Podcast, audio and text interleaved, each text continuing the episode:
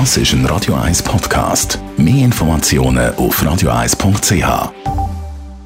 Wirtschaftsmagazin für Konsumentinnen und Konsumenten wird Ihnen präsentiert von Blaser Greinicher. Wir beraten und unterstützen Sie bei der Bewertung und dem Verkauf von Ihrer Liegenschaft blasergreinicher.ch Sabrina Margolin. Schweizer Aktien können wieder zu Großbritannien gehandelt werden. Die eidgenössische Finanzmarktaufsicht FINMA hat den britischen Handelsplätzen die Anerkennung erteilt, das nachdem sich die Schweiz mit Großbritannien über die Gleichwertigkeit der Schweizer Börse SIX hat können einigen die EU-Kommissionspräsidentin Ursula von der Leyen wirbt mit Blick auf die Lieferengpässe bei den Corona-Impfstoff für die Bereitstellung von weiteren EU-Mitteln. Im Schreiben an Staats- und Regierungschefs der EU-Staaten werden das mögliche Massnahmen zusätzliche Investitionen in Ausbau von Produktionsstätten genannt. Auch könnte die Zusammenarbeit zwischen den Herstellern gefördert werden. Der Google-Mutterkonzern Alphabet wächst weiter. Der Umsatz ist im letzten Quartal um über 23 Prozent auf knapp 57 Milliarden Dollar gestiegen. Beim Gewinn hat sogar ein Sprung von fast 43 Prozent auf gut 15,2 Milliarden Dollar gegeben, wie das Unternehmen mitteilt. Immer wichtiger werden die Werbeeinnahmen auf YouTube.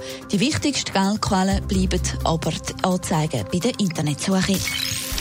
Jeff Bezos out. Der Amazon-Gründer hat seinen Rücktritt als CEO angekündigt und das schon per Mitte Jahr. Sabrina Margolin ganz verschwindet er aber nicht von der Bildfläche. Nein, sein Einfluss beim weltgrößten Online-Händler dürfte auch künftig noch spürbar sein. Der Jeff Bezos wird nämlich geschäftsführender Verwaltungsratsvorsitzender.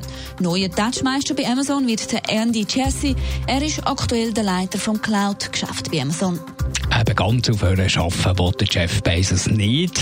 Nötig hat er es ja aber auch nicht. Ja, im Prinzip könnte er locker lässig die Füße auf den Tisch legen und rein gar nichts mehr machen. Immerhin ist der Jeff Bezos der zweitreichste Mensch der Welt. Sein Vermögen wird auf 188 Milliarden Dollar geschätzt. Nur der Elon Musk ist noch ein bisschen reicher.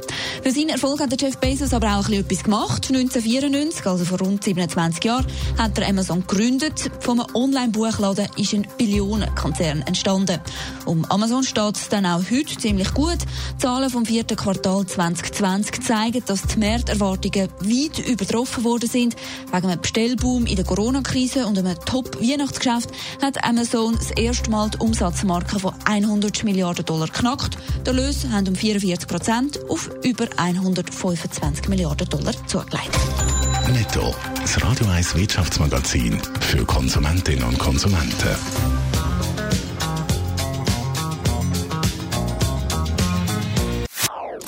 Das ist ein Radio 1 Podcast. Mehr Informationen auf radio1.ch.